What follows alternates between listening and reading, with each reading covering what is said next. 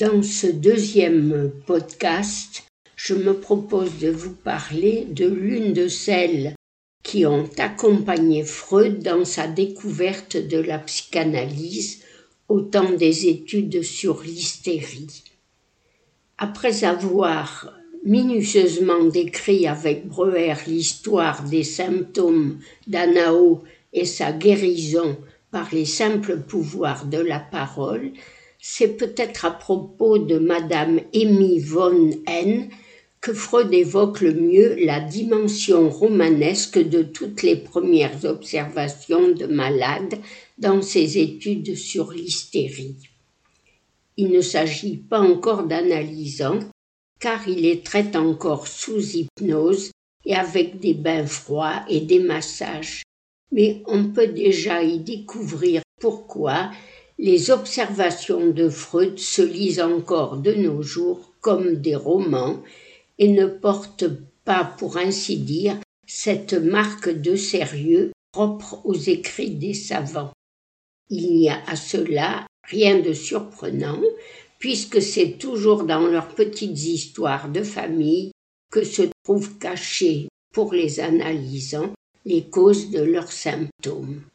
Donc Madame Amy von N, comme nous le raconte Freud, est une châtelaine. Elle a des terres et des biens.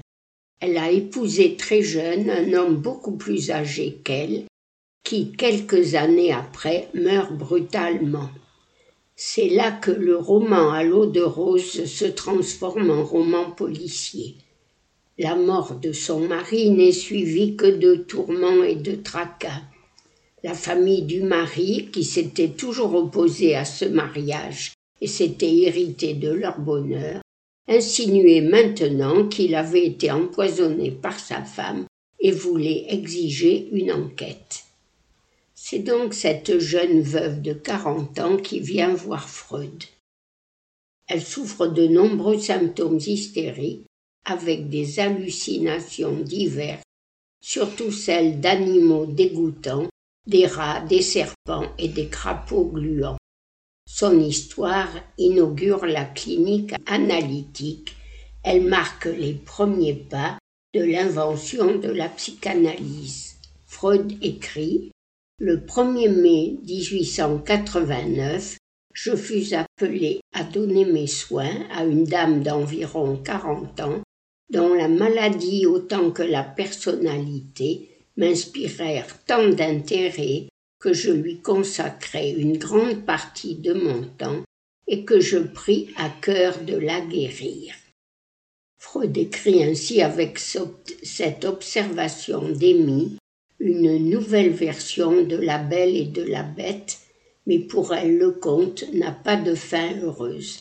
Ces bêtes répugnantes ne deviendront jamais pour elle des amants satisfaisants. En effet, pour préserver la grande fortune de ses filles, dont elle se trouvait être la dépositaire, elle n'accepta jamais de se remarier, malgré toutes les occasions qui se présentèrent. Elle était pourtant fort séduisante, c'est ce que pensait Freud. Parmi toutes ces histoires cliniques, j'aime aussi beaucoup celle de la jeune fille au parapluie. Elle se trouve dans l'une de ces précieuses petites notes qu'il rajoute sans cesse en marge du texte.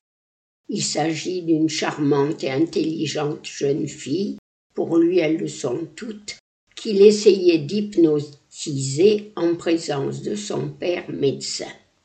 Il raconte dans cette très courte anecdote que cette jeune fille marchait à tout petits pas, très courbée et titubée comme si elle avait été atteinte d'une maladie neurologique à localisation cérébelleuse. Un médecin consulté avait même pensé qu'il s'agissait d'une sclérose en plaques. Malgré le diagnostic d'hystérie que Freud avait fermement posé, il n'avait pas réussi à utiliser pour elle son précieux talisman, le secret de déchiffrage de ses symptômes. Elle le tenait résolument en échec. Elle arrivait donc à ses séances, toujours aussi chancelante, appuyée d'un côté sur un parapluie, de, l'autre donnant le bras à son père. Un peu vexée, parce qu'elle mettait ainsi son savoir tout neuf en défaut, excédée par son absence de succès thérapeutique auprès de cette rebelle, Freud eut soudain un accès de mauvaise humeur, et pendant une de ses séances d'hypnose, il s'écria soudain que votre parapluie se casse. Comme dans le conte, le conte des trois souhaits, il avait lui aussi exprimé son vœu d'avoir, avant d'avoir le temps d'y penser, et à son plus grand étonnement, dès le lendemain, le parapluie de la jeune fille se cassa tout net. Bien entendu, elle y avait mis du sien. J'ignore, commente Freud, comment je fus assez bête pour tenter de suggestionner un parapluie. Mais sa gentille patiente se chargea de réaliser son vœu. Au cours d'une promenade, elle se mit à chanter de façon très entraînante et battant la mesure avec son parapluie, elle réussit enfin à le casser en le heurtant très fort contre le sol. Cependant, à la grande déception de Freud, elle continuait à chanceler de plus belle et surtout ne lui révélait toujours pas, sous hypnose, les raisons et les mécanismes de ses symptômes hystériques. Il n'avait réussi en tout et pour tout qu'à établir un lien entre l'apparition de ces troubles et la mort de celui qu'elle considérait comme son fiancé. Un jour, cependant, il finit par lui arracher une seule indication, mais qui fut en quelque sorte fatale au traitement. À peine eut-elle prononcé un mot, mais nous ne saurons pas lequel, elle se tut, et son père, assis derrière elle, se mit à sangloter amèrement. Je n'insistai pas davantage, et je ne revis jamais la malade, nous dit Freud. Nous ne saurons donc jamais ce qu'il avait découvert des turpitudes ou des faiblesses de ce père, mais l'important c'est ce point de butée qu'il rencontre pour la première fois. Nous tombons donc là, de façon inattendue et même abrupte, sur la question du trauma. La séduction par le père était en effet pour Freud, à ce moment-là, le poteau rose du cycle du sexuel et de l'hystérie. Cependant, toujours retrouvé au travers de son œuvre, Freud n'a jamais abandonné ce terme du trauma, même si celui de la séduction est ensuite relayé par le fantasme mais en ce point inaugural de la découverte de la psychanalyse, on peut souligner le fait que chaque névrose s'organise autour de ce traumatisme psychique, comme une perle autour de son petit grain de sable. À ce petit grain de sable, Freud au cours des années donnera différents noms, celui de scène primitive ou encore de découverte de la castration de la mère.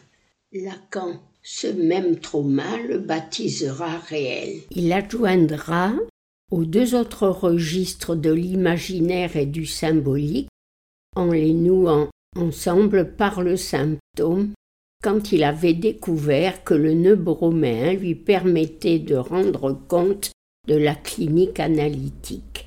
Il avait aussi le projet de les faire tenir ensemble par l'inhibition et l'angoisse. Mais ce projet n'a pas vu le jour. Tout ceci se passait bien longtemps après ses débuts de la découverte freudienne. La prochaine fois, je vous parlerai d'une autre de ces héroïnes des études sur l'hystérie. Freud l'appelait son seul maître S hystérie. C'est en effet elle qui lui donna le secret de fabrication du symptôme hystérique. Elle s'appelait Cécilia M.